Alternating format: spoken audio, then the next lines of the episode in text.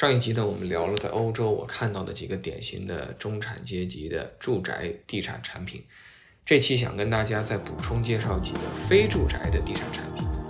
包括都灵的汽车博物馆，包括在赫尔辛基住过的一家酒店，包括领克在欧洲几个大城市的直营店。我会在视频的结尾站在一个汽车博主的角度，跟大家总结一下我对欧洲的总体的地产产品的一个整体的看法，以及我所看到的地产和汽车之间非常重要的一些相关性。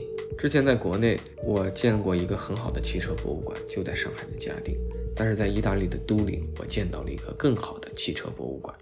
任何的事物在早期脆弱和不成熟的时候，都需要极致的勇气、过人的努力，并且顶住世界大众的质疑，往前走。这是在都灵的汽车博物馆，非常古老的一款车。我们看到这是当年的这个汽车行业的先驱，他们从中国的东北部方向出发，他们在路上的这个合影，这个特别让我想起几年前中国的一些电车。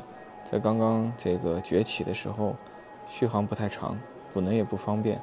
但是有一些特别先锋的用户呢，他们在工具的能力有限的情况下，依然跋山涉水跑到非常远的地方，也诱发了一些板车拉电呐，啊这些有趣的讨论。其实我想，在可能一个世纪以前，古老的这个汽车，他们在移动的时候，一路从中国穿越这个可能中亚地区。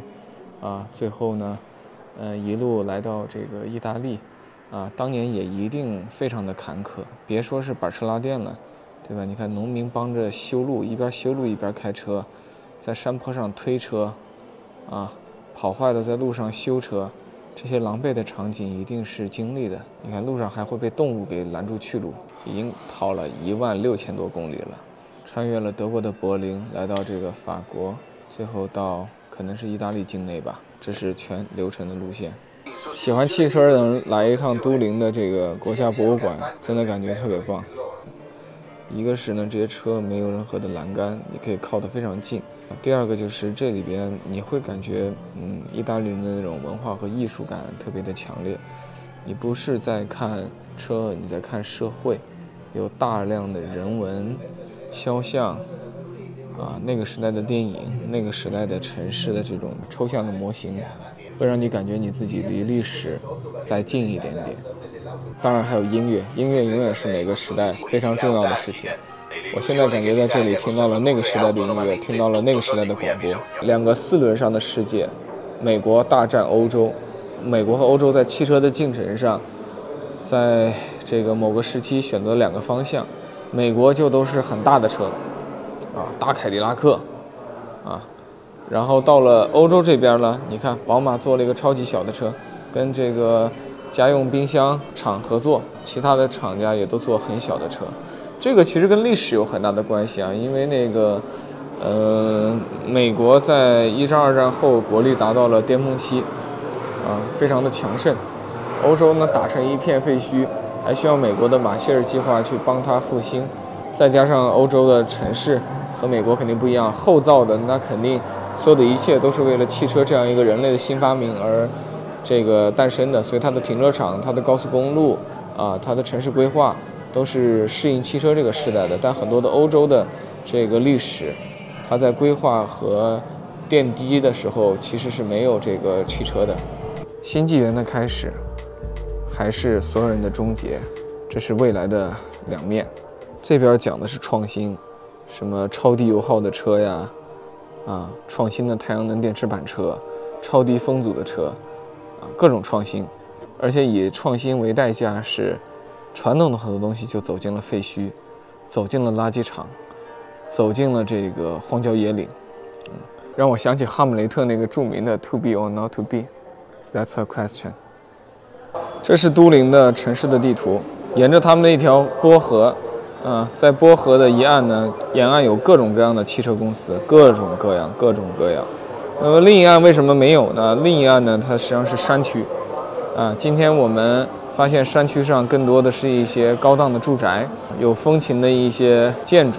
所以都灵确实是一个工业城市，它不像上海。如果是上海的话呢，这黄浦江边都是大银行、大的贸易公司，但在都灵的话，即使是他们的黄浦江边，也都是大量的这个汽车公司，跟我的家乡湖北十堰一样，是一座汽车城。在芬兰的首都赫尔辛基住到的这家酒店，应该说是所有的酒店中让我印象最为深刻的。在这个赫尔辛基的瓦洛酒店退房之前呢，我想给大家拍一个小视频，讲一讲我们住的这个酒店。这个酒店在赫尔辛基其实是一个中等档次的酒店，在当地并不贵。我们一晚上的价格大概在人民币的五六百左右。来，走到我的这个居住的房间，刷开这个门，非常低调的这种暗光。如果是绿色的，代表门是可以打开的。这个酒店的房间并不大。在我这次欧洲之行，应该是我这次住的最小的。但是我们来看看这个最小的酒店，芬兰人是怎么操作的。我们会看到它的这个浴室，这个浴室的墙壁上用了非常有纹理、有这种触感、有凸凹感的这种材质。它的毛巾没有用纯白色，用那种小麦色，摸起来有点粗糙，但又不扎手。它非常低调的在这里打上了一点点红和一点点蓝，让你知道是哪边是冷水，哪边是热水。我们来看看这边啊，这门口的话是一个化妆镜，玻璃的背后它藏了，呃，你晾衣服的架子和烫衣的这个工具。在这里呢，它做了一个非常简单的木板挂件，然后上面放了这个黑色的小支架，小巧轻便，但是却可以很实用的挂下你的浴巾，挂下你的外套，挂下你的衬衣。啊，这里我觉得是房间里的一个亮点。它在这里做了一个三层的置物架，这个置物架上分别放着电视遥控器和一个简单的明信片，上面有一些瑞典语的这个指引。在中间，我觉得是这个酒店的神来之笔，它放了两块芬兰的石头。这两块石头没有任何的作用，对吧？你不可能用它来打人，但是呢，它却让你感觉你住在芬兰。它把自然带到了这个屋子里，然后再看到这个电视墙，它很低调的一个电视墙的背后是两块木板。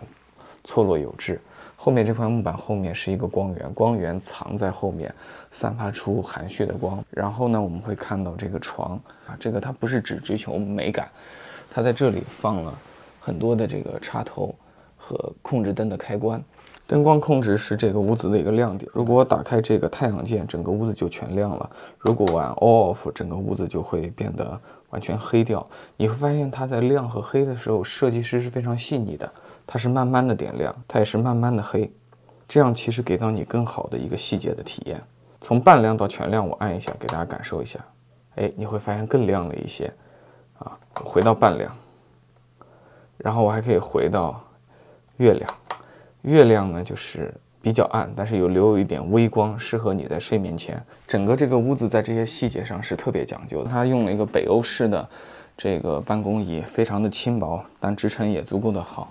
这个酒店因为定位并不高，洗手、冲泡咖啡、喝茶和它简单的办公都在一张非常小的台面上，然后底下是这个冰箱和一个呃空的这个储物空间，然后这里还有一张 pad，赫尔辛基的天气啊，各种各样的分类信息可以通过这个数字化的屏幕来进行一个查询。好的，这就是在赫尔辛基住到的这个酒店。其实它的整个定位大概跟国内的全季我觉得是差不多的。那除了房间偏小，我觉得这个酒店在设计的细节上可以说是这个极其的考究。它真的不是一个面子工程、形象工程，它是芬兰人对设计和建筑的思考，这种点点滴滴其实表现在他们的日常生活当中啊。同时看在他们的博物馆里。有的时候，我以前看到那些博物馆和你所在的社会，它是有割裂的。就博物馆里收藏了一些非常好的东西，但其实社会里你看不到这些东西元素的应用。但是在这个酒店和芬兰当地的这个博物馆，我们看到了这种联动性。二零一七年左右，领克刚刚在国内崭露头角的时候，它的门店设计风格，它的车展的展台的设计风格就让人耳目一新，特别的特立独行。但是如果你在欧洲的几个大城市去见过领克在当地的直营店，惊喜会拉到另一个高度。三月份，我在荷兰的阿姆斯特丹去到了市中心的一家领克的直营店，时髦的吧台，非常工业风的装修，大量的石材的运用，还有老式的红砖。这琳琅满目的一些潮流潮牌的服饰，非常先锋的背景音乐，你会感觉你去了一家潮玩店，啊，绝对不是这个 4S 店，更像一个艺术空间。走廊的尽头呢是一个橙色的房间，这里有一个影音室。这让我想起一周前在瑞典哥德堡那家领克直营店，我也走进了一个非常有趣的橙色房间。小康带我去男厕所，他做了一个假的，你看到吗？啊，做了个假的监控是吗？对啊，非常的恶趣味。啊，是真正的红区，你看灯是红的，还有监控。灯是红的，还有监控，还会照一些假的人。我们来到了柏林的 Lincoln Club。在 Münzstraße，leave the owner sheet behind。今天的柏林是德国，呃，经济上它没有慕尼黑那么强劲，但是在酷这件事情上，其实柏林比慕尼黑要更加的浓墨重彩，而且这也是一个非常有文化的这个都市。他们在这里故意用残垣断壁的这种风格来演绎他们的建筑。这里是一个蓝色的区。区域，这个区域的话，我们看到很多的 bike，各种各样的 e bike，滑板。然后这里是领克零一的这个车辆。啊，最后跟大家分享的是德国慕尼黑的领克直营店，又是一个完全不同的设计主题。没错，领克在欧洲的每个大城市的每一家店都是定制的、独特的自己的主题。上述呢，就是我跟大家分享的一些非住宅地产的产品案例。最后呢，把这两集地产产品的相关节目给大家做个总结，说说我自己的这个思考和发现。第一呢，就地产产品跟车肯定不一样，地产是强区域属性的，有点类似餐饮，这北京人吃的和上海人吃的和这个米兰人吃的就是不一样，而且是很不一样。但车相对来讲是一个跨区域的标准化产品。更接近手机和剃须刀。你在中国买到的帕萨特，和在美国买到的，和在德国买到的，不能说是一模一样，但也可以说是非常相似。我觉得现在中国地产产品的水准呢，跟欧洲还是有明显的差距的。这方面，咱们汽车工业的同行们干得比较好，我们已经跟全球接轨了。第二，因为这个地产产品在国内，我觉得整体还是不尽如人意，所以某种程度上，中国用户呢，他会更愿意待在一个全新设计的。智能化体验比较丰富的内饰非常精致的这个车内空间里，但在欧洲，我觉得情况就会有所不同。也许最终的趋势是一致的，房住不炒，车坐不开。我两年前给一个本土品牌提品牌咨询，我就跟他谈过车坐不开这样一个概念。嗯，我觉得这个趋势还是会在中国明显的早于欧洲去实现。啊，就拿我那个老同学在鹿特丹的。Niki 为例，你看他在鹿特丹今天尚未买车。假设他买了车以后，我也想象不了他开车回到家后为什么要在车里待上个半个小时、一个小时，而不是立刻回到他那精致、现代、宽敞、高品质的住宅里去。绝大多数他在车里待着能做到的事情，在家里他都能够做得更好，感受更好。我在用我自己现身说法，这无论是在大学的时候，还是后来工作以后。你看，很多时候我会更愿意去图书馆占个座学习，去咖啡店泡着去创作，去公司加班，不是因为我热爱这个写字楼，热爱星巴克，热爱麦当劳，而是因为很多时候在家里，在宿舍的体验就没有那么好。我没有一个像 Niki 那样的房子，我很羡慕他。理解这一点，对于正在杀向欧洲市场的中国车企，我觉得可能很重要。最近跟某厂的这个管理层。线下交流的时候就谈到过这个问题，这智能座舱到底是不是中国车在欧洲的巨大优势所在？第三点啊，我们可以看到欧洲是一个非常追求多元性的地方，相比于追求统一和标准化的这个中国，这一点咱们不论看车还是看房都能看到。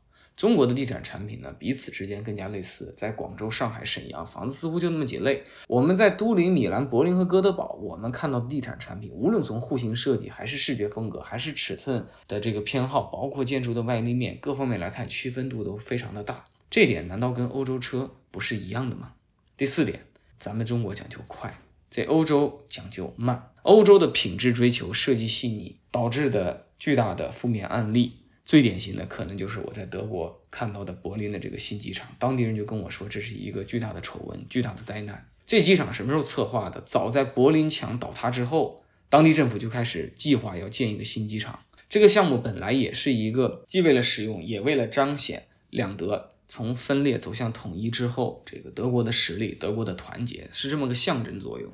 这机场二零零六年开始新建，原定二零一一年十月三十日开始启用，结果足足延期了九年，到二零二零年这机场才建好。这在中国是不可想象的。他们的优点就是我们地产产品相对的不足，而他们的缺点则是我们的长处。我们足够快，大家都见过一些小视频。你看到在北京的交通要道建一座全新的高架桥需要多久？我们建设一个临时的这个户外的医院需要多久？我们的这个开发商如果今天拍了个土地，几个月后他就能开卖，一年后房子就造差不多了，两年后已经有人交钥匙入住了。我们再看中国车和欧洲车，难道不也存在一些类似的差异之处吗？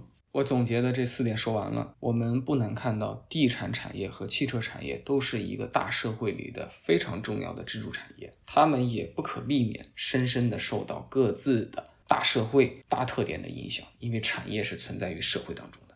好的，我们这期就聊到这里，谢谢。